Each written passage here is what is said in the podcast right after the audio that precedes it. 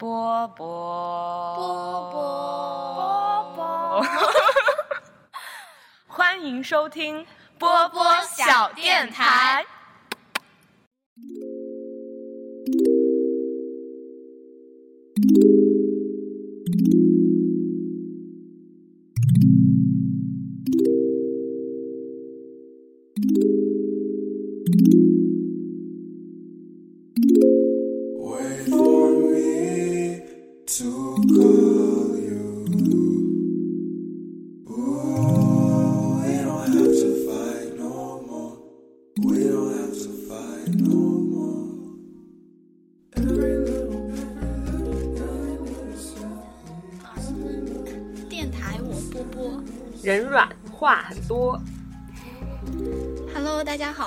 迎大家收听本期的波波小电台，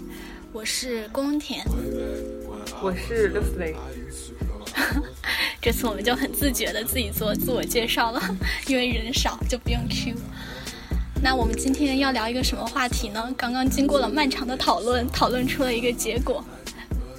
有吗？好像我我也不知道，就是在在，反正今天主要想聊的一个话题，我刚刚想了一下，就总结成出了一句很拗口的话。我觉得我们可以聊我们所就是不太了解的零零后和我们觉得八零后不太了解的九零后，就是八零后不太了解的我们。你这这句话这句话是不是很拗啊？很绕。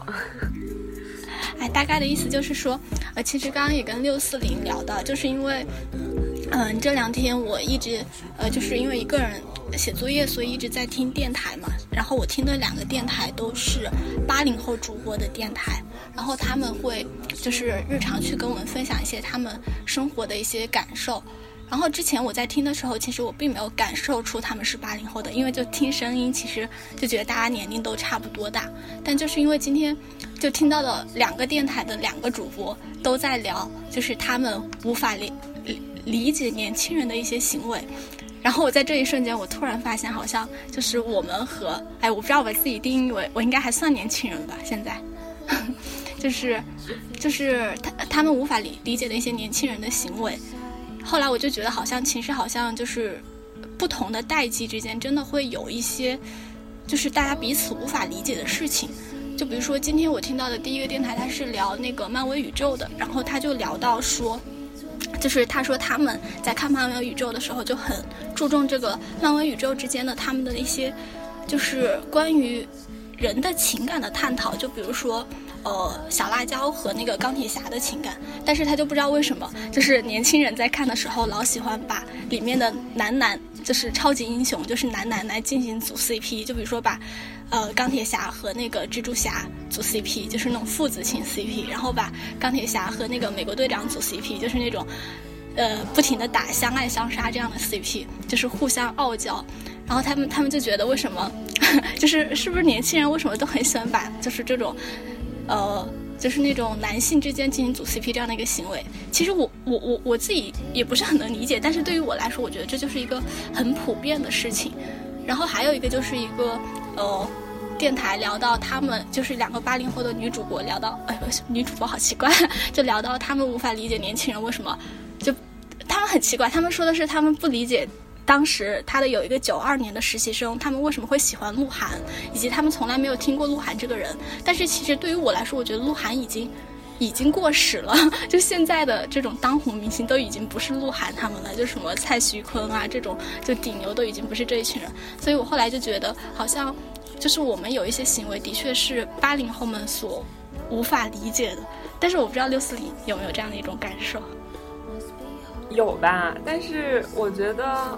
嗯，就像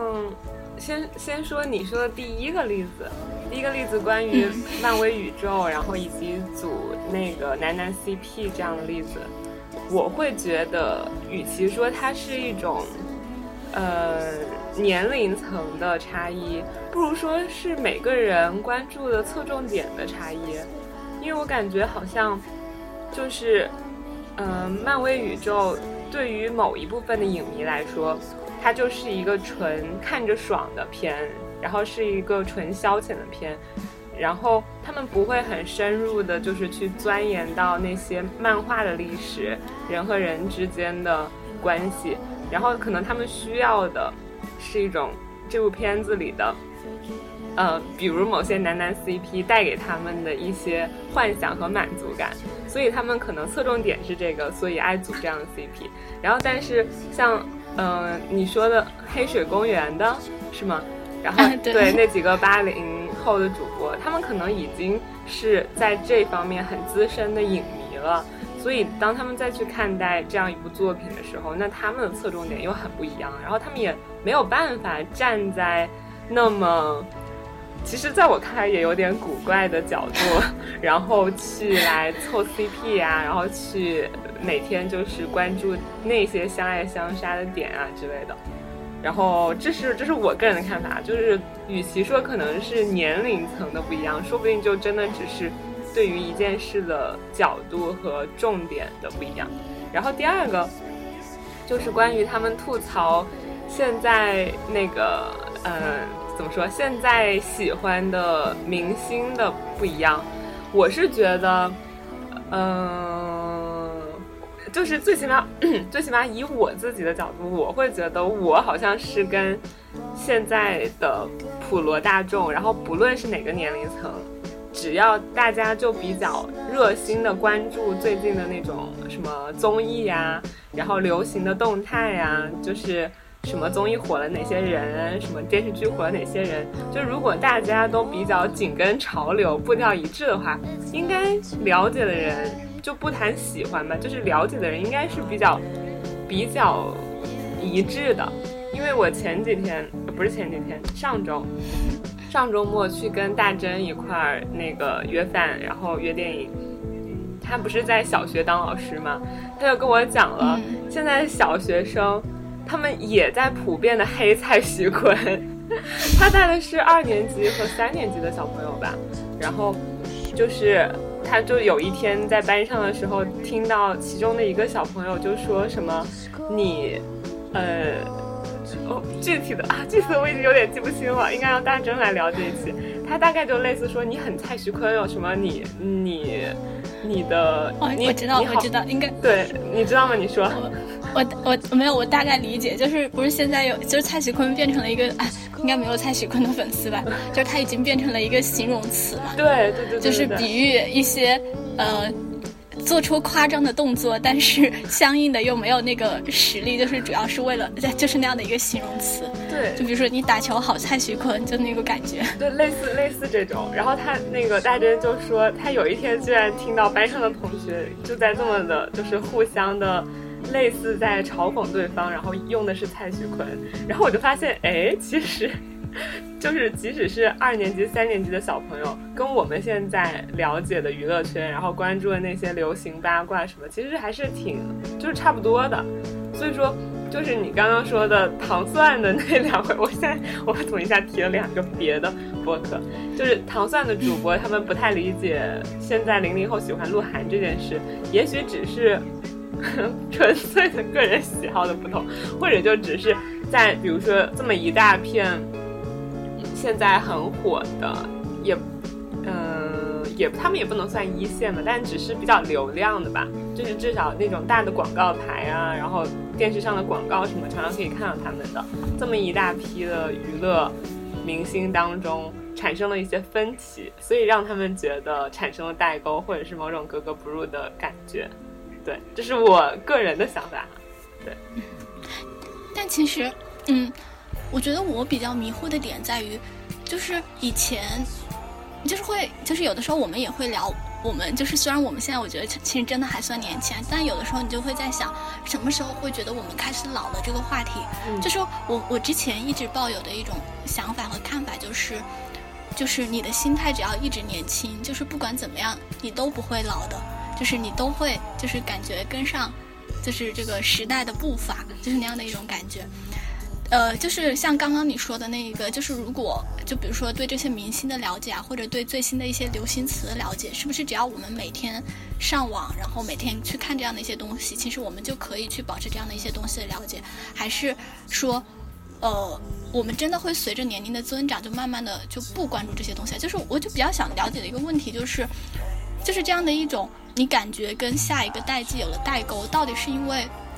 我们去工作了之后，我们开始就是随着我们自己的兴趣爱好，我们可能就比如说，我们上大学的时候或者高中的时候会去看很多韩剧，会去看很多综艺，然后对综艺的秒呃明星、韩剧的明星了如指掌，然后这是那种什么年轻人的潮流。但是等我们工作了之后，我们可能就呃不怎么看综艺和韩剧了，就可能就是会遵循我们原来娱乐的步伐，可能去看一些呃就是别的东西，就是对于新的那种娱乐形式，可能就没有去接触的那种。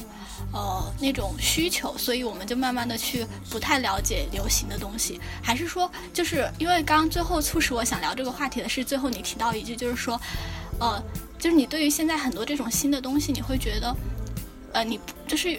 开始就觉得没有必要去有意识的去了解它，就是因为你觉得可能从我们的视角来看，就是他们去玩的一些东西，有的时候会有一点幼稚。然后后来我在想，就是在我们小时候的时候，我们初中或者高中的时候，就是我们的上一代，他是不是也是带着这样的眼光来看我们，觉得我们很幼稚，就是所以他才去不去关注这样的东西。但是其实这样之后会不会就真的就是一代人就只局限在自己的那样的一个年龄圈层？就是我们真的等我们三十岁之后，我们就变成了就是呃我们小时候所觉得你的那种无法理解小孩子的那种大人了？哎，我觉得我说的好抽象啊，就是我会很迷惑，就是我之前的一种感觉就是，我觉得我们永远都不会老，就是只要我们保持心态的年轻。但现在我好像觉得就是，就是那些曾经觉得他们不会老的人，到他们三十多岁的时候，其实他们都老了，就在我们眼中。其实，嗯。就是以目前我自己的状况来说，我一直都觉得我自己老了，而且挺老的。就是即使可能面对一些比我年龄还大一点的人，但是有的时候我会，嗯，也不是说去评判他们的为人处事的方式，只是说我会去观察他们的性格，或者是观察从他们的性格带来的他们的一些行为的做法。然后我有时候会发现，我居然可以。就是有一点点像看穿一切的感觉，就是我好像知道，哦，他这么做是因为他有这么样的一个性格，然后可能是因为他会是这么这么想的，所以他这么做了。就是像这样的一种思维和观察模式，我感觉是在我自己觉得我自己年轻的时候是没有的。就是如果我，就是。就是以我现在来看，以前的我自己，以前的很年轻的我自己，我会觉得我当时可能就是傻兮兮的去接受这些别人的行为、别人的做法，就是一个那种局中人的视角。然后，比如说，如果他们做的做法让我伤心了，然后我就会很单纯的伤心难过。然后我也不知道为什么。然后，但是到现在，然后我感觉我的视角就变化了，然后就变成，哦，我知道你为什么会。发生这样的事，然后你为什么会这么做？所以我自己可以给我自己一些很合理的解释，然后并且是我自己觉得挺正确的解释的。然后所以这个时候我就会觉得，哎，我好像老了。对，就像就像一一里面那句台词嘛，就是那么小的那个小表弟，呃，不是小表弟，小表弟是刚出生的，就是那么小的那个那个小朋友，我我已经忘了他叫什么了。然后他最后在他。婆婆去世的葬礼上面说了那么一大段话，然后他说：“我不知道的事情太多了，所以你知道我以后想做什么吗？我要去告诉别人他们不知道的事情，给别人看他们找不看不到的东西。我想这样一定天天都很好玩，说不定有一天我会发现您到底去了哪里。那到时候我可不可以跟大家讲，叫大家一起过来看您呢？”然后他最后那段话就是说：“婆婆，我好想你。”尤其是我看到那个还没有名字的小表弟，我会想起您常跟我说您老了，我很想跟他说，我觉得我也老了，就是就是很多时候，嗯，我真的能常常体会到这一段台词它的某种意味深长的含义。虽然它是通过一个这么小的小孩在这样一个场合说出来的，然后我发现现在这段台词就是常常当我。感受到我老了的时候，然后它就会突然出现在我的脑海里，对。然后回到你刚刚的后面说的那一部分的内容，就是我之前跟你说的关于是不是我们已经觉得那些年轻人接触的东西幼稚，然后觉得那些东西，嗯，我们就没有什么必要去了解，不愿意去了解。我觉得这个也还是分情况的吧。就是我始终觉得，目前我自己的求知欲还是蛮强烈的，就是。对于很多我不太懂的东西，然后我很愿意去了解和明白，但是这些东西它到底是不是那些年轻人现在所经历和所感受的东西，那不一定。就是因为当你慢慢长大，然后或者当你接触了越来越多的知识之后，你会有形成一个自己的选择。然后我记得我前几天好像是在微博上看到一组图，然后就是说。当你是小学的时候，你接触的这个世界是什么样的？然后他画的就是一个小小的圈，然后剩下的是大大的空白。然后你知道的是那个小小圈里面的东西。然后当你到初中，然后那个小小的圈就变大了一点。然后当你到了高中，就变得更大一点。然后当你到了大学本科，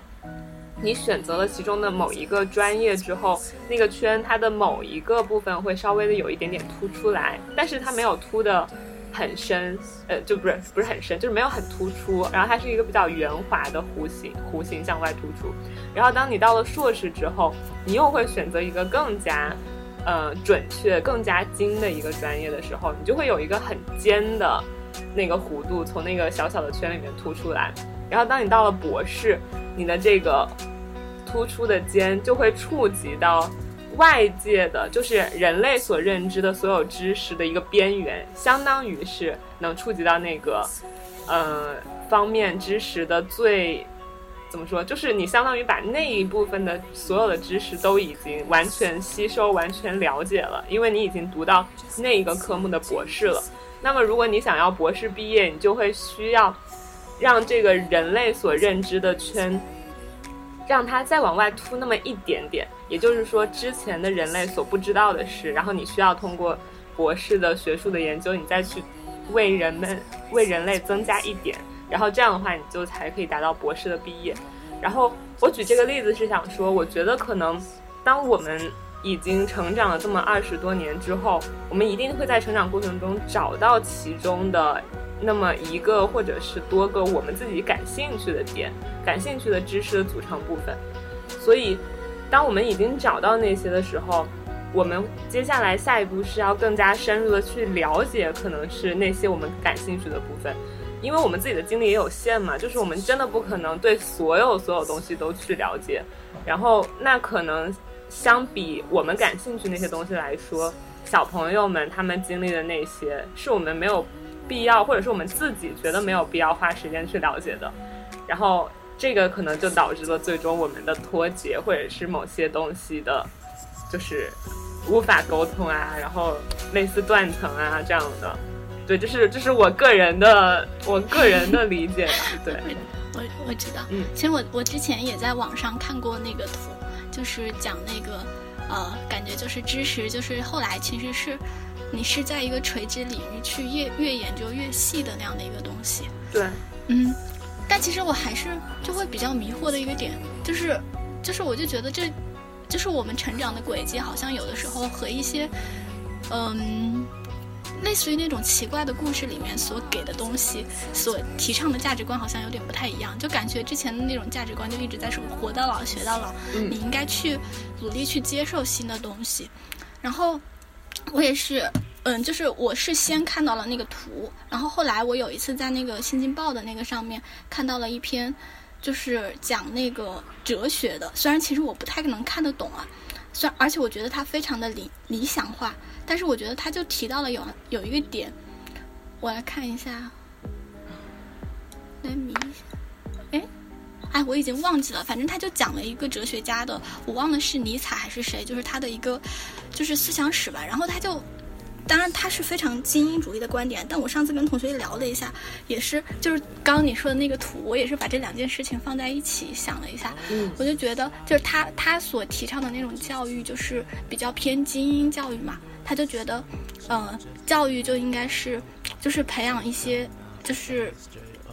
全知的人。嗯，大概的想法就是说，就是你要尽可能去拓宽你的涉及的知识领域，而不是说，就是因为我也是最先看到那个图。其实我觉得，对于现在的大多数人来说，能把那样的一个探针去伸得很远就已经很难了。对，就大家基本上都伸不到很远。但是他他当时用了一个特别难听的比喻。就是那个哲学家，但是我真的忘了名字了。然后他说那个比喻，他说他说感觉现在的那种高等教育就像是去训练一个鼻子灵敏的狗，然后让他去对某一个方面的那个味道特别敏感，然后让他一闻到这样的一个味道，就相应的去做出一些关于这样的一个呃味道的一个反应。嗯，然后但他觉得真正的。教育并不是说是这样的，而是说去培养一个人，他的就是在那样的一个比较全面的知识体系下面去培养他的那样的一个思考能力。虽然我觉得他说的那个情况根本，呃，就是我觉得在现实世界里面已经很少能见到了，因为我觉得现实世界里面的学者们，就是这些学者，他能对某一个方面的知识就了解的很，就是能做出一丁点贡献都很难了，就是更。不要说就像之前的那一种比较全智贤，就是因为之前我也跟同学聊到这个问题，就是说他们之前的那种就是知识体系相对会简单一些嘛，就现在的知识体系过于复杂了，就是你要求一个人去掌握很就是各个方面的知识体系，基本上是不可能的事情。但有的时候我就觉得，就是这种，嗯，我们小时候觉得就是长大了就是其实是把自己的世界变小了，后来我觉得好像。就是我，我觉得就好像我们一一直去提醒自己，我们就不会把自己的世界越活越小。但好想就是现在的这样哦，现在的这样的一种感觉，就是真的就我们越长大，就是我们会真的不断提醒自己，把自己的世界越变越小这样的一种感觉。因为我怎么说呢？我有的时候特别不想工作的一个原因，就会觉得工作之后世界就会越变越小。但是其实你在读大学读书的时候。就是你，你是一直在不断的向前伸的，就是去获取知识的一个过程。你其实是在让自己的视野扩大的一个过程。对，哎，虽然我们已经谈的特别抽象，就跑题跑的有点远，就大概是这样的一个事情让我产生了一些想法。其实我我也很就是很认同你说的那个哲学家他的那个观点，因为我觉得就是。如果按比较狭隘的划分，一个人对知识的探求其实是两种，就是一种可能就像我刚刚说的那种，在某一个领域不断的深入、不断的突出，然后最后甚至呢可以更加突出人类所知的关于那一部分知识的，就是了解的内容。但是另外一种就是像你刚刚说的，他们可能比较就像那个圆，然后它从一个小的圆，他们是很平均的。然后逐渐的慢慢再扩大的，就是相当于他们的任何的东西都会去，呃，全面的了解，但是可能学的不够深入和钻研。但我觉得其实这一种模式就有点像现在的我，就是因为我我学的这个导演的专业，它不是一个学术研究类的，它可能更偏向于实践和技术，但是更多的当。我们老师训练我们如何去写出一个故事，以及去为什么一定是你去，就是来讲述你想讲这个故事的时候，他需要我们做到，就是我们去比较自主的了解那些我们感兴趣的方面，然后可能算是比较全面、比较多面的去了解更多的知识，但是我们并没有把那个知识学得很深入、很透彻那种。然后我觉得，其实像你刚刚说的那个哲学家那个模式，它更能满足于现在的我，就是我可能没有办法做到，嗯，一直牢牢的钻研某一个领域的，呃，知识和内容。但是我比较喜欢的是，当我关注到某一些。现象，或者是当我一下子对某一些领域的知识很感兴趣的时候，我可以去有办法去更深入的了解他们，然后学习他们，然后并且把他们用运用到我自己的这种就是类似创作中来吧。然后这个是我很享受一个过程。但我觉得，即使是当外界赋予了你这种自由，就是你可以去比较自由的创作，然后比较自由的去了解各方面知识的时候，你还是需要有选择的。去提取其中的某一些点来学习的，而不是说你真的可以把所有的事情都做到很很了解、很通透的吃进去的。然后反过来说，就是像类似你们这种比较学术研究型的学者，当你们去 钻研，哎，你这个词儿，这个词儿不好，别担不起。我不是，我否认，在我的心目中你就是学者。我一不研究，二不是学者。嗯，OK OK OK，我就是一个不学无术的研究生。No No No，我才是好吗？我才是不学无术的。嗯，就是就反正你也懂我的意思嘛。就是即便你们有那么一个需要牢牢的抓住的主题主旨，然后你们可能需要朝着它很深入的去钻研，但你们也会有很多业余的时间、业余的空间，你们也需要有自己放松的时候。所以，当你们在那方面。主题的学术研究之外，你们其实也或多或少接触了很多其他方面的知识，所以我觉得其实这些东西说穿了，到最后还是很共通的，就是我们无论是很全面的去了解知识，还是很嗯专一的钻研某一类知识，到你最后还是有选择的，更多的接触了某一些种类的知识。对，这是这是我的观点哈。对，嗯嗯。好，好，那其实我们把话题让你跑了，对，不好意思，严肃没有没有没有跑，就是其实我带跑的，就是从严肃的知识获取上回来。其实我主要想就是想聊的就是一个，我觉得我们以后会不会变老，也不是说以后吧，就现在会不会就是被别人看成是那种。老年已经过时的老年人，对对对。其实我我也不知道为什么我会害怕变成老年人，其实也无所谓。像像你说，就是有时候我们承认我们已经老，但当真的就是，呃，你再去跟很多可能比我们还要小的一些人沟通的时候，就是你发现这个世界你完全未知，也不叫完全未知吧，就是你无法理解的时候，你就会觉得很恐，就是很很失控那种感觉。就比如说，你知道。我我还挺喜欢张艺兴的，对吧？就是我不知道，我不是呃也还好吧。就然后我之前张艺兴在我们上大学的时候，他一直代言可爱多嘛，嗯，所以我之前就会养成了夏天都特别喜欢买可爱多的习惯。哦，今年我去买可爱多的时候，我发现可爱多就换了代言人，嗯，然后你知道他换的代言人是一个叫做《魔道祖师》的那样的一个动漫，还是反正就是一个也是一个耽耽美的这样的一个。动漫作品的，就是两个虚拟虚拟人物。我好像见过，是不是长得很帅？对，就是那种虚拟人物。然后我去买可爱多的时候，我就有点迷惑，我说这谁呀？我都看不懂，而且我都不知道为什么要用他们，因为我是一直对于动漫就是没有太大兴趣的人，而且我我我就觉得，就有的时候我不太能理解动漫人物的审美。就是我觉得画画的就是那个脸太精致了，你知道吗？虽虽然我现在已经慢慢的都开始接受了，然后包括我现在在看很多代言的时候，就是就是那种现在的就是超市卖的很多东西，它全部都已经开始用那种动漫人物，而且大大部分都是我没有看过的动漫的代言，然后我当时就会觉得就有点恐慌和迷茫。我说我明明才还年轻，为什么我已经被这个？市场和这个时代抛弃的感觉，就他们已经不把我当做目标用户了，你知道吗？你已经被抛弃了。所以有的时候我就会，所以我这段时间就会产生好奇，就想要去了解一下，就是对于八零后怎么看我们的，所以我就想去了解一下我们所不能理解的零零后的一些东西，然后也是逼我自己去，就也并并不是说我对这个东西有多大的兴趣或者怎么样，我只是觉得，呃。如果他到了面前，那我就去了解一下吧。而且有的时候还有一个可能是我们专业的问题，就是你可能是在电影这个领域还好一点，就是。他可能更偏偏重自我创作这样的一个部分吧。然后我实习，感觉现在在国内，你很多地方实习的话，你好多就是你做媒体相关的，其实你最后都是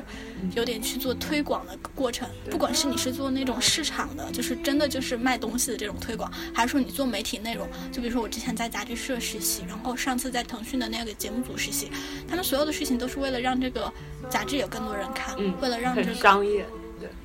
剧有更多人看，为了让这个节目有更多人看，然后为了让它有更多人看，那你就必须要去了解它的受众是什么样的。然后现在的这些，就是我觉得大文娱他们基本上都已经，就是他们已经把他们的受众定到往零零后以后了，就是他们觉得这一批人才是最有消费能力，然后也最有闲时间，就是很闲的，天天在家看剧看综艺的这一种。就是他们身上是最好赚钱的，所以就好像在这样的时候，你就逼得你就不得不去了了解。呃，就现在的零零后，他们到底在起在想什么？哎，就这样的一种感觉。就是以你刚刚那么一说，就是现在很多的东西，他们都把目标受众可能定到了零零后，就是十几岁的这样的受众，会不会有可能？我只是突然的一个想法，会不会是因为这个年龄阶段是你自己的三观、你自己的取取向，不是什么取向，就是爱好的取向还没有完全形成的阶段，就是你最容易接受事物的阶段。所以说，把就是受众定为这样一群人的话，他们就会怎么说，比较容易的喜欢，或者说有很大概率的去喜欢。但是像我们这种已经老了的，就是我们已经明确有自己的喜好的取向的，我们就会明确的知道什么东西我们喜欢，什么东西我们不喜不喜欢。然后可能他们就已经丧失了那种，呃。可能可以这些东西影响是吗？对对，可能可以赌一把，就是搏一下我们这一辈人喜好的这种，怎么说？我也不知道，就是关注度吧。就是好像年轻那一批人，你可以去引导着他们喜欢，而我们这批人就已经比较顽固的，不会被引导了。说不定哈，这是我突然冒出一个想法。嗯，但嗯，其实我我我自己学的是这样的，就是线下的一些产品，就比如说可爱多这些，它应该就是有自己的那种。定位的人群嘛，但是线上这一个，我觉得主要是这样的，就是我觉得现在完全转向零零后这样的一个年轻群体的，其实大部分是文娱类的东西，就比如说综艺节目，然后电子游戏、动漫、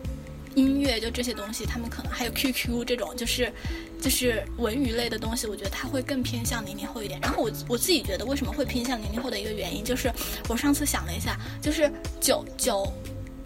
九零后。现在基本上都大部分都快要走上工作了。你像我们是九九七年的，对吧？然后九七年今年应该就是大四毕业了。如果不读研的话，就要工作了。然后九八九九就最后两年的九零后，基本上也马上就要走上工作岗位了。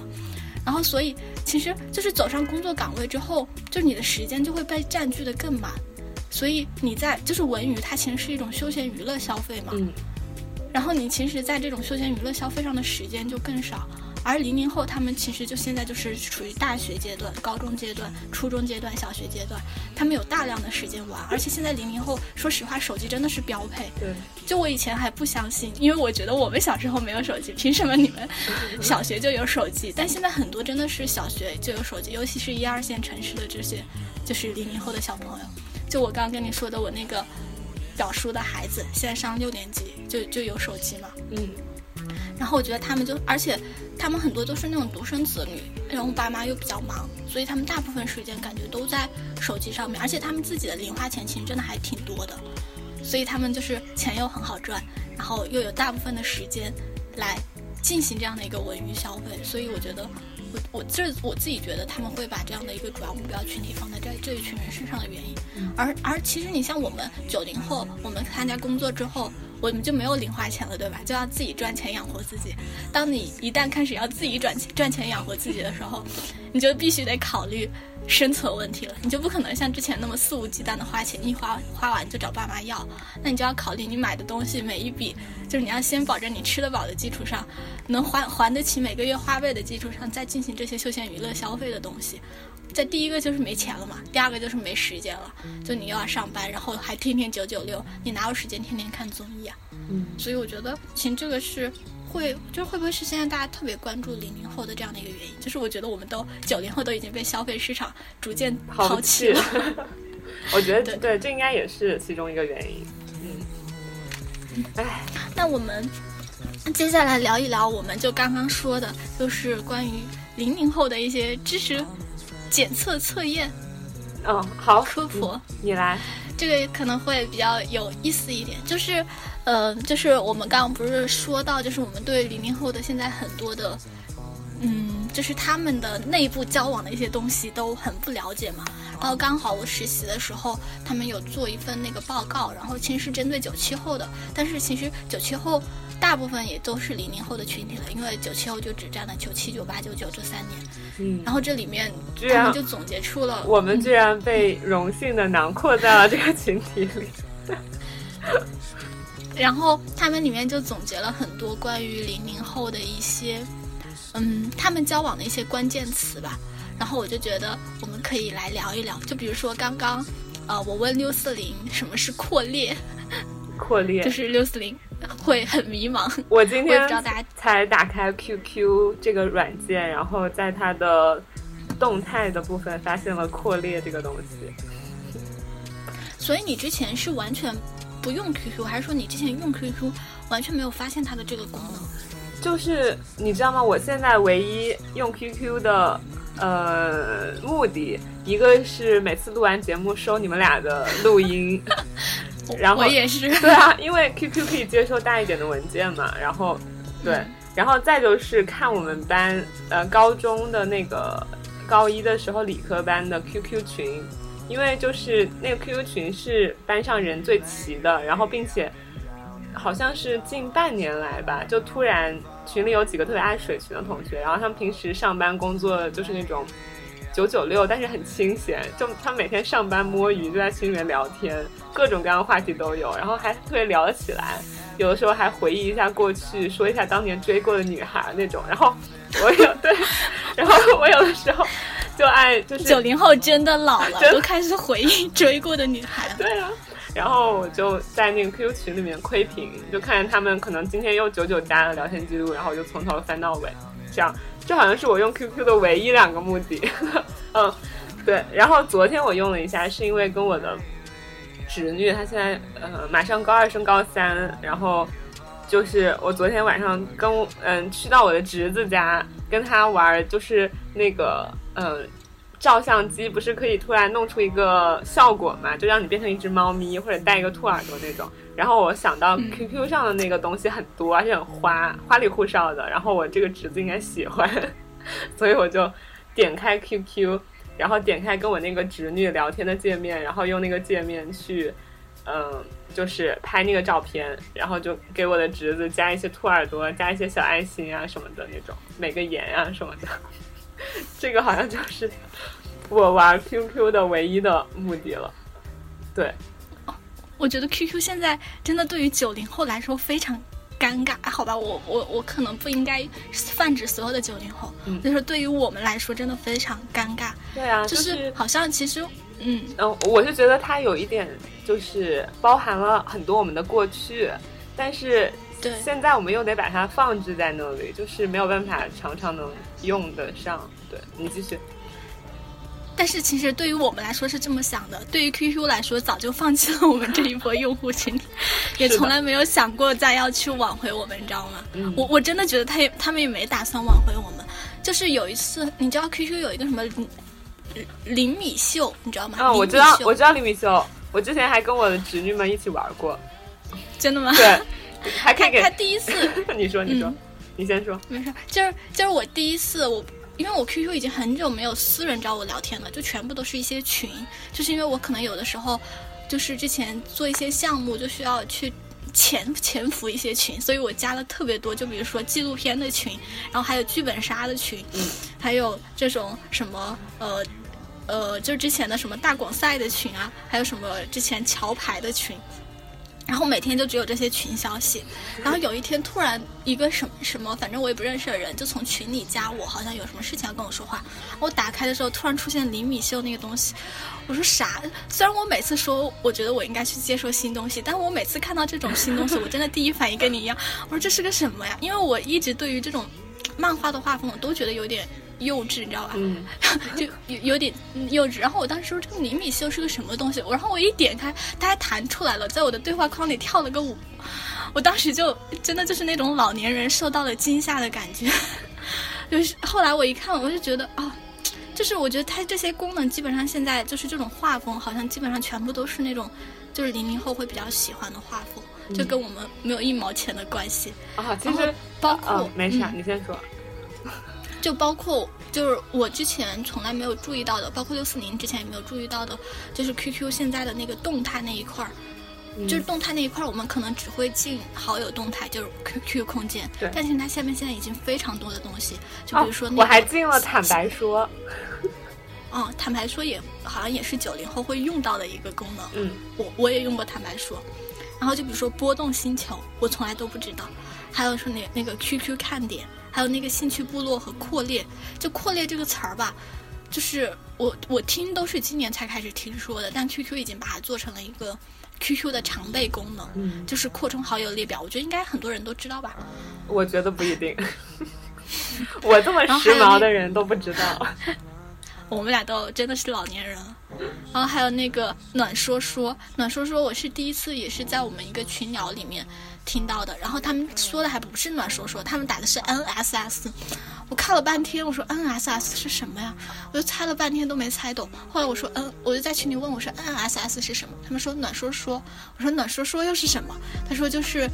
零零后就互相就是就是就是他感觉也不是说一定要加你的好友，就像我们之前加好友去空间互踩，它就是有一个暖说说的功能，就是你的说说可以在，就是你在这里发那个说说，你的说说曝光率会更高，就是可以像微博一样给陌生人看到，就是这样的一个功能。然后我就觉得，好像 QQ 它已经完完全全把它的目标受众群体转向了零零后，就已经完全抛弃了我们。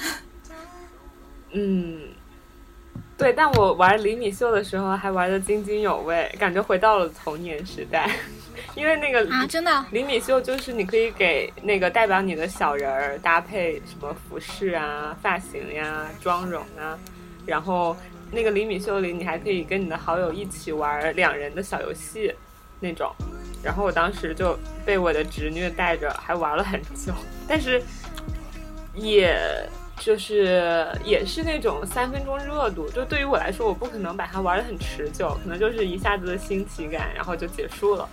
对，包括那个刚刚我给你发了两个坦白说，你收到了吗？我来看一下。哦，但我不应该跟你说，跟你说是我发的，因为坦白说的那个目的就是你不知道是你好友当中的谁评论了你这样一个特点。对，然后你们还可以互相的聊天。虽然每次我收到坦白说之后，我就不会去聊，也不会去猜到底是谁给我发的，我就很心满意足的接受了别人对我的赞扬，大概是这样。但我真的觉得，我看到，对，但我真的觉得扩列、扩列、暖说说这种是我十分没有办法理解的吧，就是。就像我们之前好几期聊到关于微信，关于我们发的朋友圈，我们都是在想着如何，呃，怎么说，把我们发的东西私密化，或者是我们可能会去权衡，让我们的东西，说不定是只是被更少的人看到，或者是被特定的群体看到。但是这些东西好像就是想让自己的东西被更多的人看到，然后越多人越好这种感觉。而我突然感觉，我好像初中的时候也有这种心态。就是那种你发一条 QQ 空间的说说，然后越多人点赞，你就会越开心。就是这种被关注、被看到的心态，我觉得说不定是年轻人普遍都会有的，所以也是这些功能他们突然发生、突然出现的来源，或者说是。是不是就是某一个年龄阶段，嗯，就是你的自我极度膨胀的时候，对，就并不是说自负啊，就是你很想去了解这个世界对你的看法，嗯，我觉得有，所以就是的，就会比较想去，就是，嗯，怎么说呢，就是去扩充你的好友列表。对，我觉得，看一下，我觉得有可能，因为就像现在，我肯定不会。嗯，就是奇奇不是什么奇奇怪怪，就是我现在可能不会随随便便的加一些我不认识的人了。但是我在我年轻的时候，初中还在追韩雪的时候，我就加了一堆韩雪的其他的粉丝。嗯，对，是不是？而且我我觉得，嗯，你说，我觉得现在零零后的大部分社交是不是都，哎，听得清吗？听得清。刚刚说网络不佳，就我说现在他们的大部分社交是不是都转移在了虚拟网络上面？就是因为我觉得他们，哎哎，我我们现在真的好像老年人，开始对我们无法理解的仪态进行分析。没有办法，我我我，你说，我就感觉，就我觉得他们的世界好像比我们，就相比我们来说，就是手机更重要了。就越来越重要了，在他们的那个生活里面。我因为我这两天还在，就是因为我家那个项目组他们最近在做那个游戏的正向价值研究嘛，所以我就看了很多文献，然后其中有一个就是研究那个教育游戏，就说其实就是他说对于现在的这种年轻的小孩子来说，呃。他们的日常生活里面就已经习惯了手机游戏、电视，就这些娱乐工具的使用，就是你根本就没有办法用传统的教学方式，就是黑板板书啊这种方式来让他去接受知识，就是因为他们的眼睛、他们的大脑、他们的身体就已经完完全全习惯了这种屏幕化的方式，所以说他们说就觉得用教育游戏的方式来教育教教他们新的知识，会比传统的教育方式更好。我就觉得，嗯。哎，就是其实很俗的那个词儿了，就什么数字化生存，就感觉他们是不是就就大部分的活动啊，休闲娱乐活动以及社交活动都转移到了这种网络上面，也有可能真的是，但是嗯，我也不知道，嗯。但是现在的小朋友他们都不需要好好学习的吗？这是我一开始你在说的时候，我一直以来产生的一个疑惑。你说你觉得那个目标群体变成了这样一批年轻人，是因为他们就是有很多的时间，很闲，然后可以去看那些娱乐综艺，可以玩游戏。但我就感觉，其实我也觉得，当我就是从可能小学六年级一直到高中的阶段。我的课余生活大多数会被电脑、电子产品占据，但是我会觉得剩下的时间我都在用来学习、写作业。对，都在写作业。我觉得好像对。还有一个原因，应该就是他们现在中小学减负吧？但这好多好多小学不是下周三下午，反正我之前就在我表叔家住的时候，我那个小表妹她周三下午就基本上两点多就下课了。然后周五下午大概也两点多就下课，就减负，就让他们就反正就尽量让他们在家待的时间越来越多嘛。虽然也要参加课，对，参加课外辅导班，但我觉得他们时间还是挺多的。但我也不知道，我的侄子在仙桃上小学的一个侄子，他现在才一年级，他就是每天早上得六点多起床，然后去学校上课。嗯，只是可能因为他们家稍微早一点，六点钟起床，但是应该。开课的时间也不会很晚，可能也就八点七八点可能就开课了，然后下午放学还要等到五点多，就是其实一年级就已经有很长的那个，就是待在学校的时间了，然后再加上他的课外补习班又有很多，他要学毛笔字，要学口才，然后要学架子鼓，还学跆拳道，就是啊还要学英语啊还要学。心算就是那种什么珠算，就是算术那一类，然后反正就是他的课外补习班也很多，所以我就觉得好像，其实我们没我们所认为的小孩，他们有很多的，对对对对对，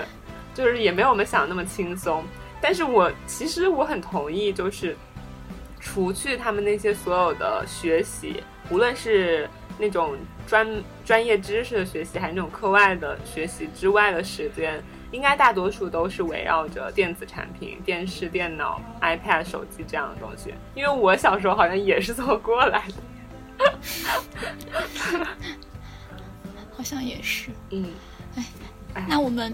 继续聊一些，就是会让我惊讶的一些零零后他们会关注的一些点。就我记得好像。除了就是这个上面也提到，就是那个连麦，就是我记得之前有一篇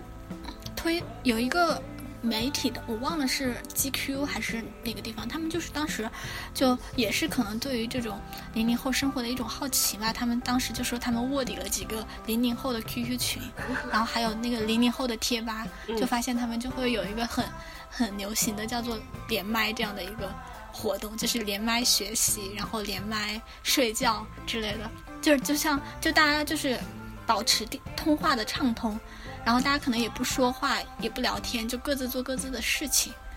我后来在想，是不是就是，啊，就是因为他们独生子女，所以生活比较寂寞，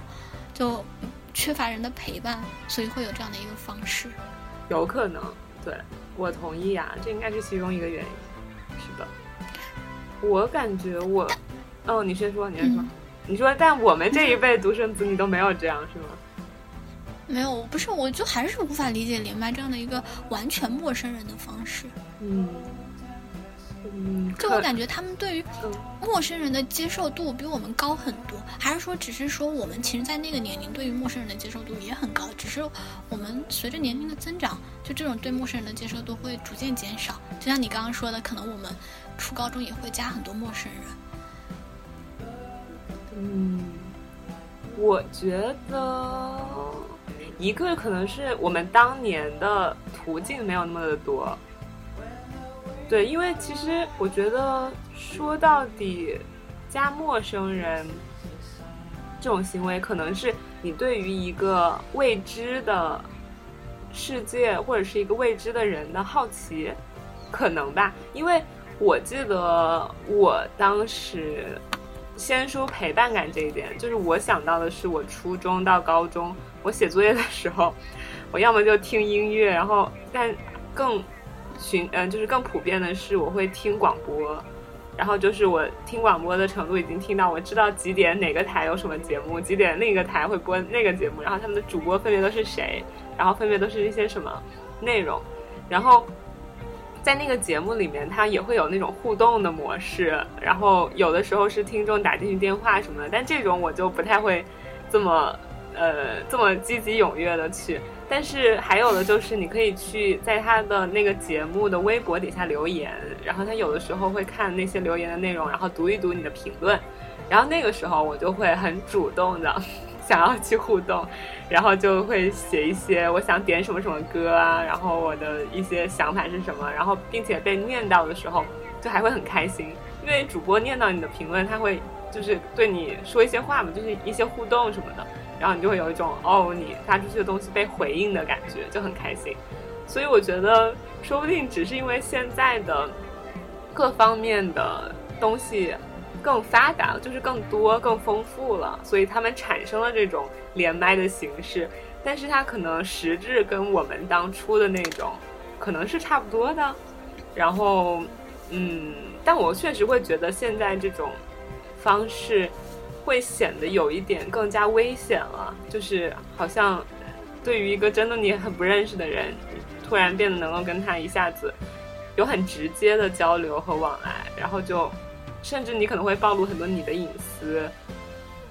所以对这种危险的系数可能会增多，让人很没有安全感。就至少在我看来吧，我觉得这样可能会让我觉得没有安全感。嗯，哎，你还听过一个词儿叫做文爱吗？文爱。文字恋爱，差不多。我好像我，我好像之前有听我侄女什么的说到过，好像啊，真啊，真的。对，怎么了？我不知道，我不知道我印象有没有记错，但是，我我记得好像也是哪一个媒体，就是啊，我也不知道他们当时怎么那么关注零零后，可能他们也觉得他们要向零零后转型吧。也是那个记者，反正也是卧底了几个那种。类似于文爱群的那种，其实我就觉得这个就是你刚刚说的那种危险性的问题。他们说那个文文爱就是除了文字恋爱以外，还有就是有点类似于，嗯，就是文字的那种带文字的那种性行为，你知道吧？那种描述，嗯，就是我就觉得这个就是一个非常危险的东西。而且他说文文案里面就很多那种女孩子都是零零后，就是。未好多都是未成年的小女孩儿，就是，嗯，就是可能也是这样的，在 QQ 扩列里面就是遇到的一些人，反正他们，嗯，我不知道那些男生是不是也是，我感觉男生可能有的是一些年纪会大一点的人，就是他们可能就是利用了这种零零后的小朋友，他们可能不太懂事，哎，我怎么这样说的我们好老啊，小朋友，就他们不太懂事，可能会或者说不太成熟这样的一个特点。然后包括这种陌生人社交的这样的一种趋向，然后就是就是用文字恋爱这样的一个方式来获取他们的信任，然后可能性知识本来教育又本比较差嘛，然后通过这样的一个方式来获得他们的某些方面的奇怪的癖好的满足。我觉得这个其实就刚刚你说的那个，我觉得还挺危险的。我看一下，但是身在其中的时候不会觉得。你想，我们当年跟网友在那种聊天室里头聊天，然后在网上跟那些就就拿我做比方，跟其他那些韩雪的粉丝聊天，我会觉得很安全，大家都喜欢韩雪啊，然后大家其实互相也都会稍微透露一点自己在哪个城市，然后是学生或者是在做什么工作，但是可能当时的父母看来，你就会觉得好危险啊，就是怎么跟这些陌生人、来路不明的人还聊这么嗨，然后关系还这么好，然后就很害怕下一下一个嗯下一步就是你要去见那些网友了，对，被骗什么的，对。嗯，就其实我觉得聊天还好了。就我主要说的就是文爱这个，我刚查了一下，文爱是还不是恋爱的意思，就是文字做爱的意思。哦，就是通过文字描述去挑逗，达到性需要的目的，而且大部分可能就是针对一些未成年的女孩子。哦，所以我就觉得，就是有的时候在这样的一些比较陌生的环境下面，可能也会发展出一些比较。奇怪的事情吧，就是超脱想象的事情。嗯，而且就像你说的，可能他的那个受众更多的是年轻的小女生，可能男生，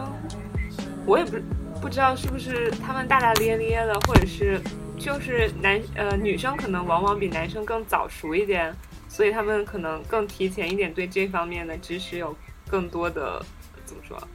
好奇。我感觉好像男生就总是傻傻的在 关注足球啊，就是动漫啊、体育啊这类东西，所以，哎，我也不知道该怎么说，就好像觉得，嗯，就是那些年龄还挺小的女孩子，还是挺应该被好好保护一下的，就是在这方面。嗯，对，嗯。哦，然后还有你上次提到的那个，就是同学录。嗯。我上一次，我就觉得，嗯，我先说我的前前提是，上一次我去偷偷的到我的侄子家，哦，我我这一次说了多少个侄子了，而且都是不一样的 侄子。你现在已经很明确的感受到自己变老了吧？都不是弟弟妹妹，都是侄子。没有，这个是我出出生第三年，我三岁的时候就已经感受到了的，全部都是我的侄子侄女，因为我辈分很高，对。然后，这个侄子是今年刚刚小学毕业，六年级刚毕业的侄子。然后那天他出去参加夏令营了，然后我潜入他的家，偷偷的 翻开了他的同学录，对，就是毕业纪念册那种。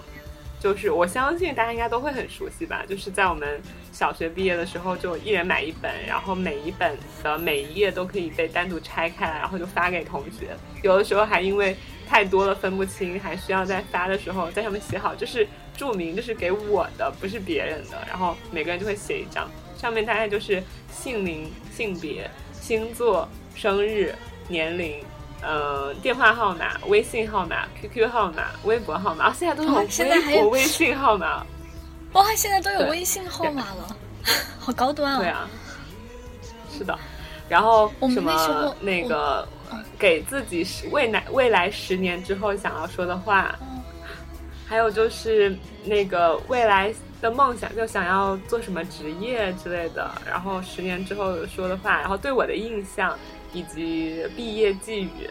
对，当时我就偷偷翻看了我侄子的这一本同学录之后，我就把其中一些非常好玩的拍下的照片分享到我们三个人的群里。对，你继续，你说，看完你侄子知道会生气吗？看完有何感想？他他不生气，我我感觉我跟我的侄子侄女们相处，因为年龄也都比较，其实也没有很相近啦，但是。就是包括每次我问他们，他们都不会把我当大人。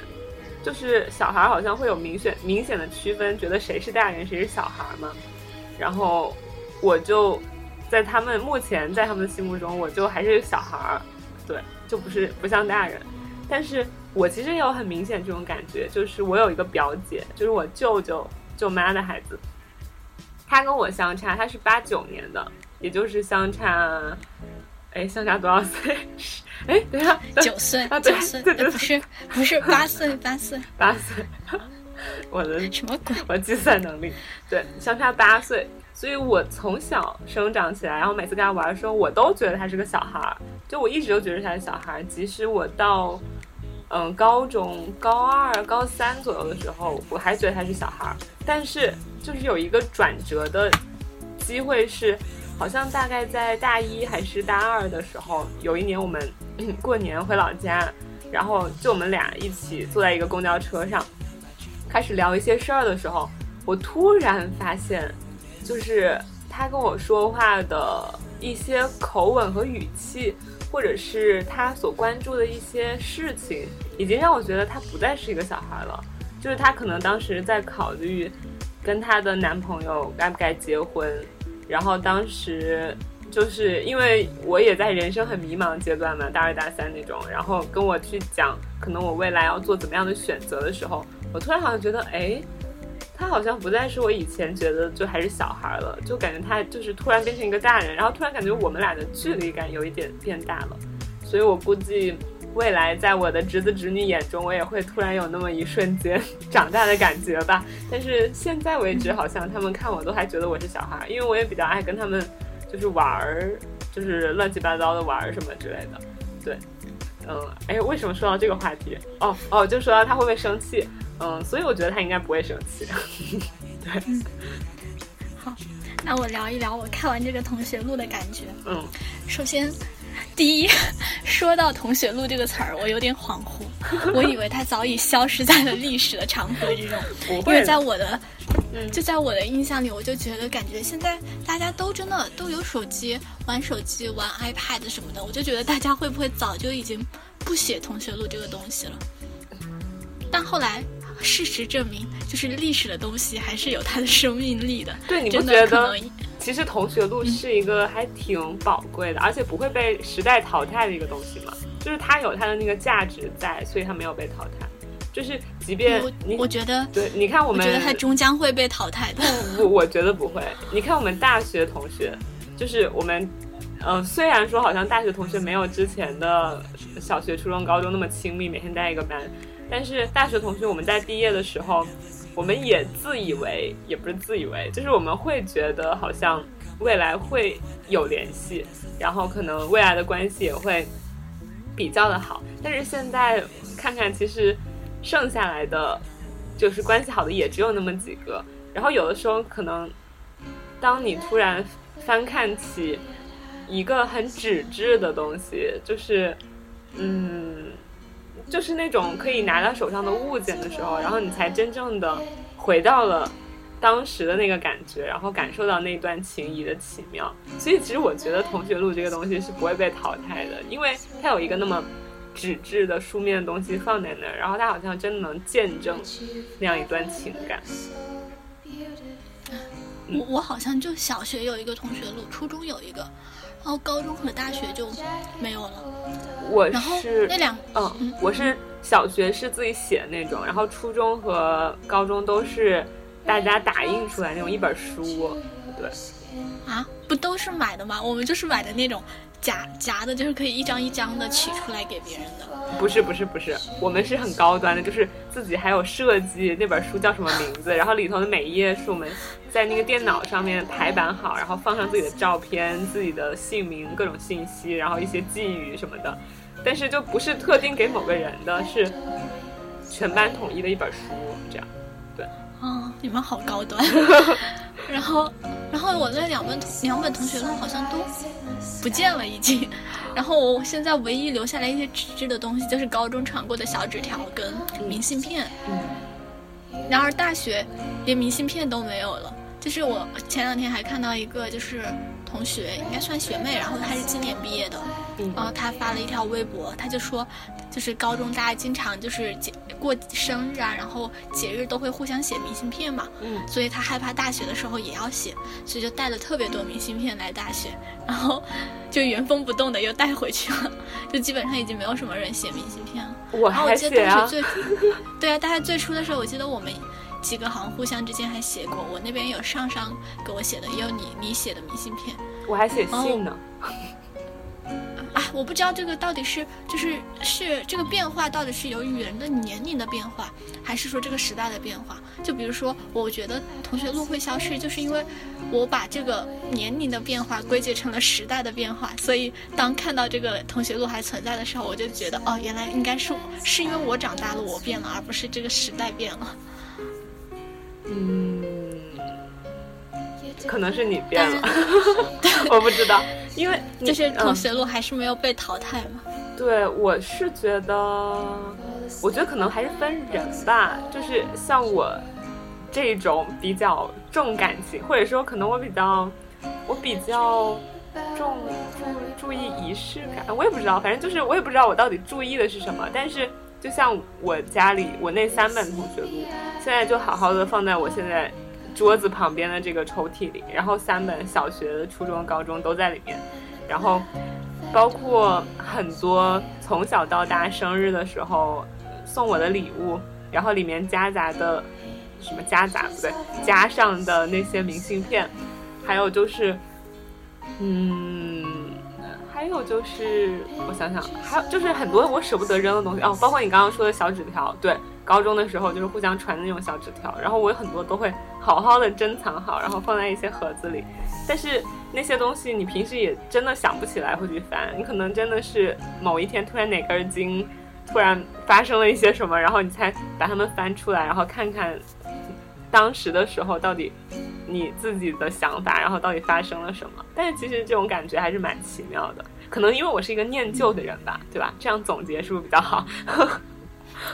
其实我我我的那些东西，其实我是都留着的，就是那两本同学录，可能是初中的，不知道什么，反正就找不到了。那两本就其余的所有的东西，包括小学的时候写的明信片，嗯，那些东西也都在。但其实我想说的是，就是我觉得好像随着我们长大了，就是我们现在写明明信片的频率会越来越小，就是手写一些东西送给别人的时候，包括我们上次室友聊天的时候也说啊，可能现在过生日的时候就只有。很少很少的人，你会去写明信片祝他生日快乐，就给他写一些话，就好像觉得手写字已经变成了一件很奢侈的事情。其实其实我没有哎，对我还是比较坚持。就包括我上一次，那个我室友有一个，嗯，在美国其实待了很久，但是他菲律宾裔的室友，他过生日的时候我就写了一张明信片给他。然后还有上一次我们班上一个同学，也是一个美国人。嗯，她演了我那个 First Year Film 里的女主角，然后她当时过生日的时候，我也写了一张明信片给她，就是，嗯，可能还是每个人不太一样，或者说我是个特例，就是我好像还是坚持着这个用手写东西的习惯，然后包括那个那个前几天，呃，就是上周上周见大珍的时候，我有给她带一些礼物，然后带礼物的时候，我送了她一支钢笔，因为她现在当老师嘛，然后在我的。心目中老师的代名物，就是可以代表老师的一个物体，就是一支钢笔。然后我送了他在美国买一支钢笔，然后我还送了他一段我当时拍的电影胶片用废了的那个胶胶胶片。然后我在那个胶片上面我写了一段字，就是我总会觉得其实文字，包括你亲手。拿笔写下来的文字是一个很有温度的东西，就比起其他任何的东西来都有温度，所以我可能还会比较坚持这样一件事吧。对，但可能可能随着年龄的增长，嗯，其实有的时候会觉得矫情，对吗？就可能我们越来越觉得没有必要这么矫情，所以我们就不做了，可能吧。嗯，其实，哎，我也不知道。我就是觉得，好像就是就抛开个人不谈啊，就是除了，嗯嗯，就抛开个人不谈，我就感觉就大家现在就是用这样的一些纸质的东西来传递情感的方式，其实是越来越少，就相对来而言。不过我觉得也是因为，可能初高中本来，呃，我们那个时候用的还是按键机，可能就本来也没有那么方便，所以还不如传小纸条、什么写明信片来的方便。嗯。然后，然后，哦，对，然后继续回到同学录，嗯哼，呃，同学录第第二个让我很震惊的点就是那个耽美，然后我就已经无法理解，因为我自己是不看耽美文的，但是我知道耽美文真的，就是我理解这件事情，而且我知道它有非常广大的受众群体，但是我已经不知道它的广受受众群体已经广泛到小学生里面都这么普遍了，小学六年级也也不小了。但是我觉得，哎，我还是这个，就这个事情还是超乎我的想象。我一直以为是初中或者高中这个年龄段，然后上大学，就比如说上上他也很喜欢耽美文。但是我就真的没有想到，就现在小学生有这么喜欢看耽美文，哎，这不知道啊，就我我也不知道。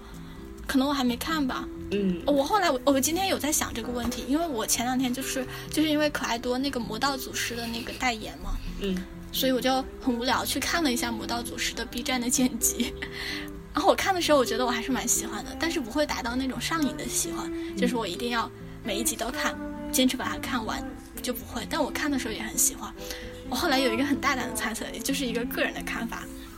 其实其实那种耽美文也其实跟恋爱甜文也差不多嘛，只不过主角是换成了男男嘛，就男男甜甜的嘛，对吧？嗯。那那其实那为什么大家不愿意看男女甜甜的？就哦就而且耽美文大部分都是女生嘛，就是女生为什么不喜欢看男女甜甜的，而喜欢看男男甜甜的？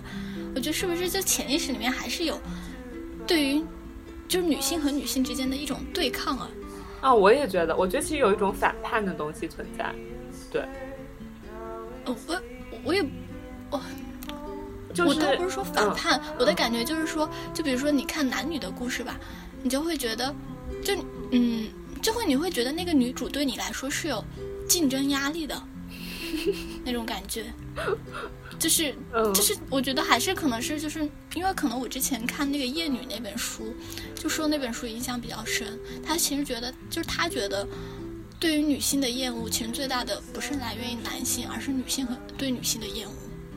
这种哎，也不知道是不是那样的一个观点，就大概就是说，女性对于女，就是女性内部群体互相的敌意是特别深的。嗯。然后他的那样的一个逻辑，是因为他说传统的男权社会，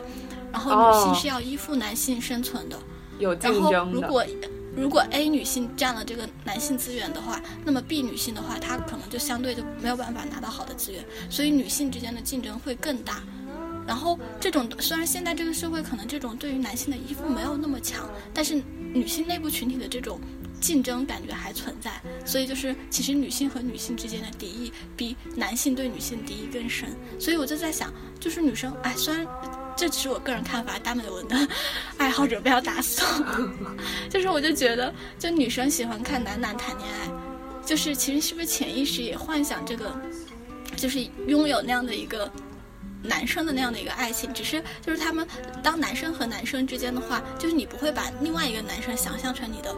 那个竞争对手，而是这两个男生都变成了你的那种恋爱幻想对象。然后，但是如果你是看一个男生和一个女生谈恋爱的话，你就潜在的把那个女生当成了你的竞争对手，你看起来就不会那么爽。哎，当然这全部都是我意淫。我也觉得这个有有百分之五十可能都是你意淫了吧？对，但是确实有可能有这样的呃原因存在。但我刚刚说的就是哦，先先把你刚刚那个说完吧。你说女生之间存在这类的敌意。其实，嗯，我也不能说这是一个很刻板的标签或者是印象，但确实，在很多影视作品然后文学作品中呈现出的女性和女性之间，她们容易爆发一些比较尖锐的互相妒忌，然后互相就是产生矛盾。就举个例子，《小时代》就是《甄嬛传》，就类似这种，对，就是好像是。我也不知道说这是到底是社会赋予的，还是那种刻板印象赋予的，还是说其实男性之间也存在这种妒忌和竞争，只不过他们的表现形式是不同的，以至于他们没有达到某种戏剧化的程度，然后经常的出现在我们身边的作品中。所以其实我还挺怎么说？虽然我觉得百分之五十是你意淫了吧，但我也觉得另外百分之五十是有这么一个可能性的。但我想更多的。觉得是我刚刚说的某种反叛，就是可能对于现在社会上的某一些，嗯，传统的道德的约束的一种怎么说，就是违背和抗拒，说不定会让人的心里产生一种，呃，就是那种，就是那种犯罪感，你懂吗？就是那种刺激感，就是。这可能是我想说的某种可能性吧，就包括我自己的亲身体会是，我我没有看过任何的耽美文，哦，我说不定我看过，但是我没有就是很痴迷或者很认真的看过。但是当我看电影的时候，看到一些 同性恋题材 LGBTQ 的题材的电影的时候，我就会有一种莫名的喜爱，就特别是那些拍的很好的，然后我就会有莫名的好感和喜欢和投入。虽然我自己目前是一个异性恋，但是我也不知道为什么我会对那些题材和那些故事感到一种感同身受，然后为他们感动了，然后为他们哭泣流泪，然后为他们开心。所以，说不定啊，这是其中的另外一个原因。对，哎，我很好奇，但是我很好奇，耽美文里有女女吗？不是，对，这个就是我想说你你的这个原因的一个。问题对，就可能会存在的一个问题就是为什么那为什么百合文就没有形成这么大范围的？就我了解到看百合文的群体可能就真的是女同，就只有女同才会对百合文会比较感兴趣。那耽美文有男生看吗？耽美文我不知道哎，我我我感觉大部分也是女生。对啊，反正我现在接触到的群体里面没有。嗯。我也不知道，这个也值得研究研究，因为我确实不太了解。不是，但是但是耽美文它破圈了呀，它不是在同性恋群体里面。嗯。而且，就是就是为什么就是如果说是反叛的话，为什么大部分都看的是男男？哎，所以这个也是一个很迷的问题。对。不过这个可能，哎，就也很复杂，搞不清楚。对，很复杂。但是我哎，为什么哎，真的是小学生都会很喜欢看耽美。我感觉我侄子是一个迷思哦。呃，等一下，然后还有一点我想说的，就是刚刚你说的那一个，就是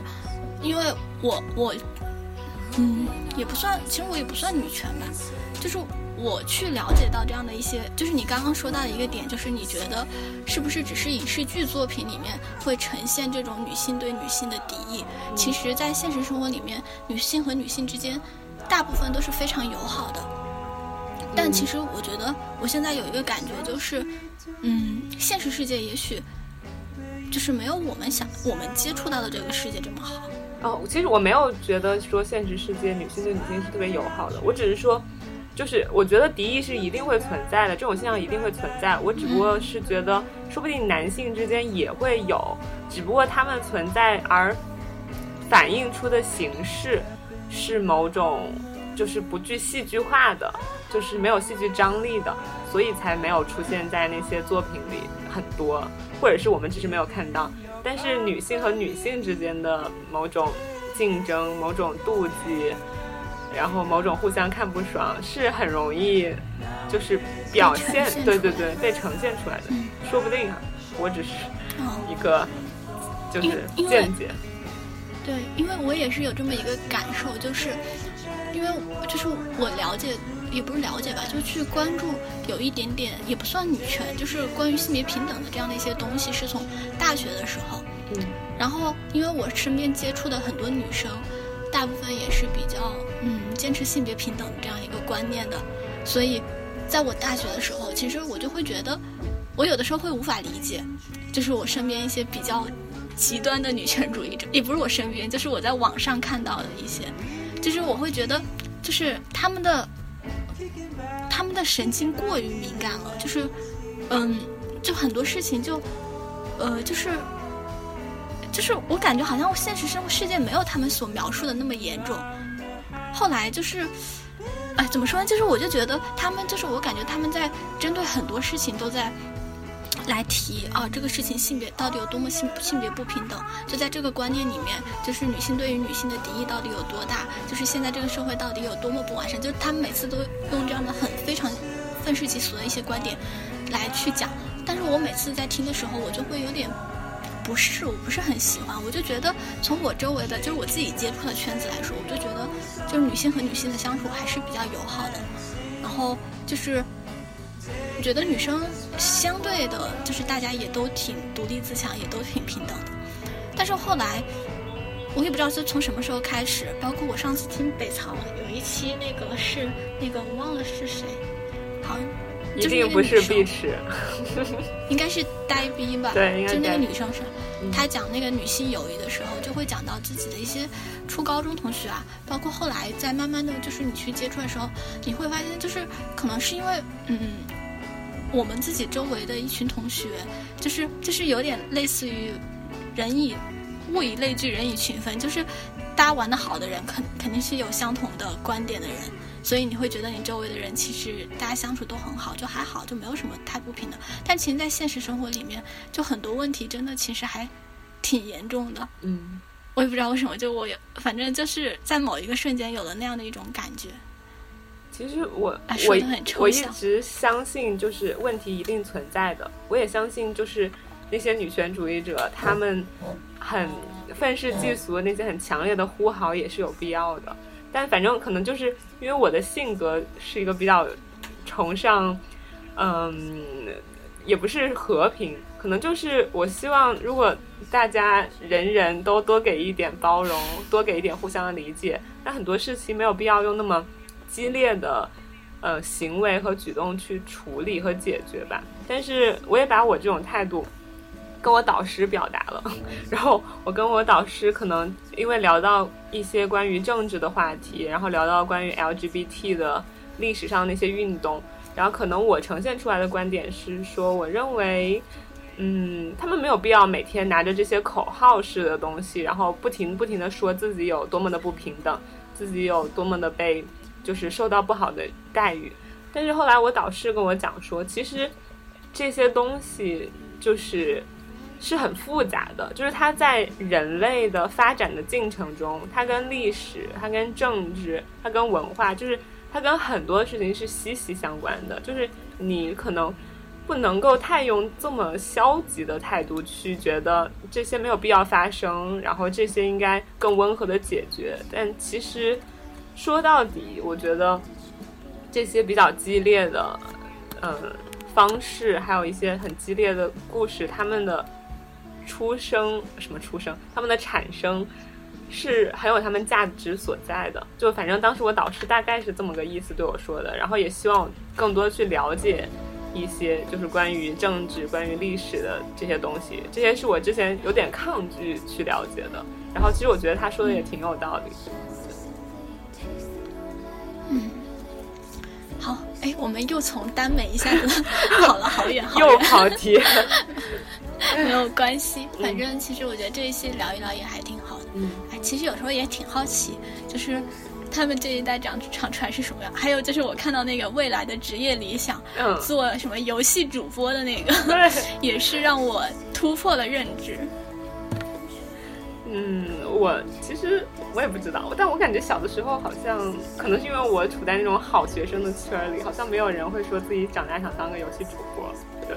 对，大家未来。但现在他们，嗯，你说大。家现在既然已经看到游戏主播，其实就是游戏主播现在也被塑造的挺正面的，就每次各种英雄联盟什么 IG 啊，什么 R R 什么我忘了，他们那两个战队战队的比赛都会嗯掀起一波波热潮，被鼓吹成民族哎不啊不能对不起，不用鼓吹这个词，被被塑造成民族英雄的形象，所以其实也还好，哎也不算是，就是之前我们就觉得嗯就就是非好好学生的圈子才会关注到的领域。对，我觉得其实玩游戏说到底，唯一的不太好的就是容易猝死嘛，对身体影响比较大。但是什么职业不是这样的？写论文还容易猝死吗。对啊，哎，好吧，嗯，那我们要不这一期就聊到这里吧。其实还有很多，就是我们说到的一些零零后的名词都怪我对，都怪我跑题太严重，总是一个一个点扯到很多别的。没有，我们都在跑题。嗯嗯，但其实也还好，反正我觉得我我大概聊完之后，大概也解决了我的困惑吧。就是我在聊之前最大的困惑就是我以后会不会也变成一个零零后眼中的老人。嗯，会的但。我现在比较呃不，我现在现在我比较确信的是，我觉得我现在应该不会，嗯就是因为我觉得我现在其实好像对于大部分我不不太了解的知识，也不算知识吧，就不太了解的东西，都还是挺好奇的。嗯，对啊，我觉得其实就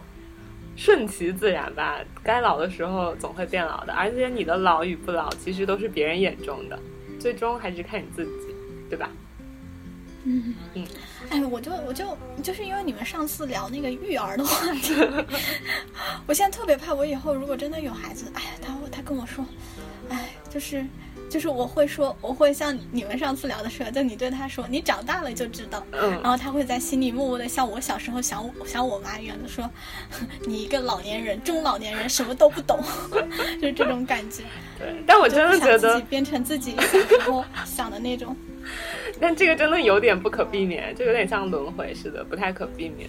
但我现在反而就是在我爸爸妈妈面前，就在长一辈人面前，我反而。真的内心就会觉得我不想长大，就是只要在他们面前，我就想一直被呵护着，然后能瘫着就瘫着，能不做事就不做事，让他们帮我，就是还是很享受那种被照顾的感觉。对，但是如果当自己一个人在外边的时候，其实所有能做的事情肯定都会自己做了，就也不会那么的不自立。但是一回到家，好像真的就有一种想不想长大呀，然后一直是个小孩子的感觉。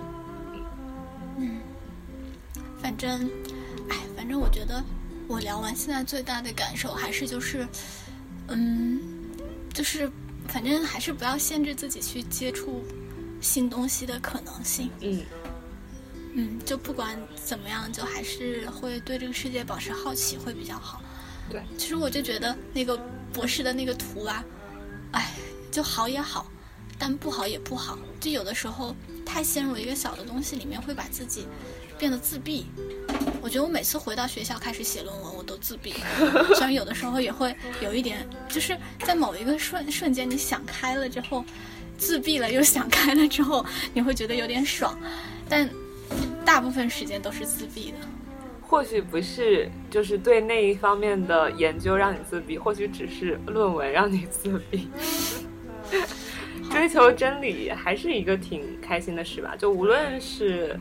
就是全面的追求，还是对某一方面追求，因为即使你是全面的追求，你也是一个一个来的嘛，对啊，我觉得就不要有那么大的压力，相信你自己可以永葆青春。好吧，不知道说什么了，变成了聊斋。眼纹已经出来的时候，我已经不再说什么永葆青春的话语了。那我们这一期就到这里吧。好的，拜拜，拜拜。嗯，你要不要打个广告？什么电台的那个吗？对啊。哎，我都已经快忘记了。好，那就欢迎大家，嗯，收听我们的波波小电台。收听渠道有。荔枝 FM，还有苹果 Podcast，还有吗？没了吧？还有微博。哎，我想问，如果虾米跟网易云可以合并的话，我们能传下网易云了吗？六四零同学，嗯，你对网易云的怨恨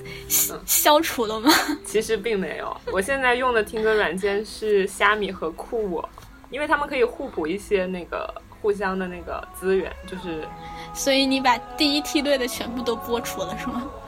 我们可以去虾米上当一个虾米音乐人。那没什么重要的。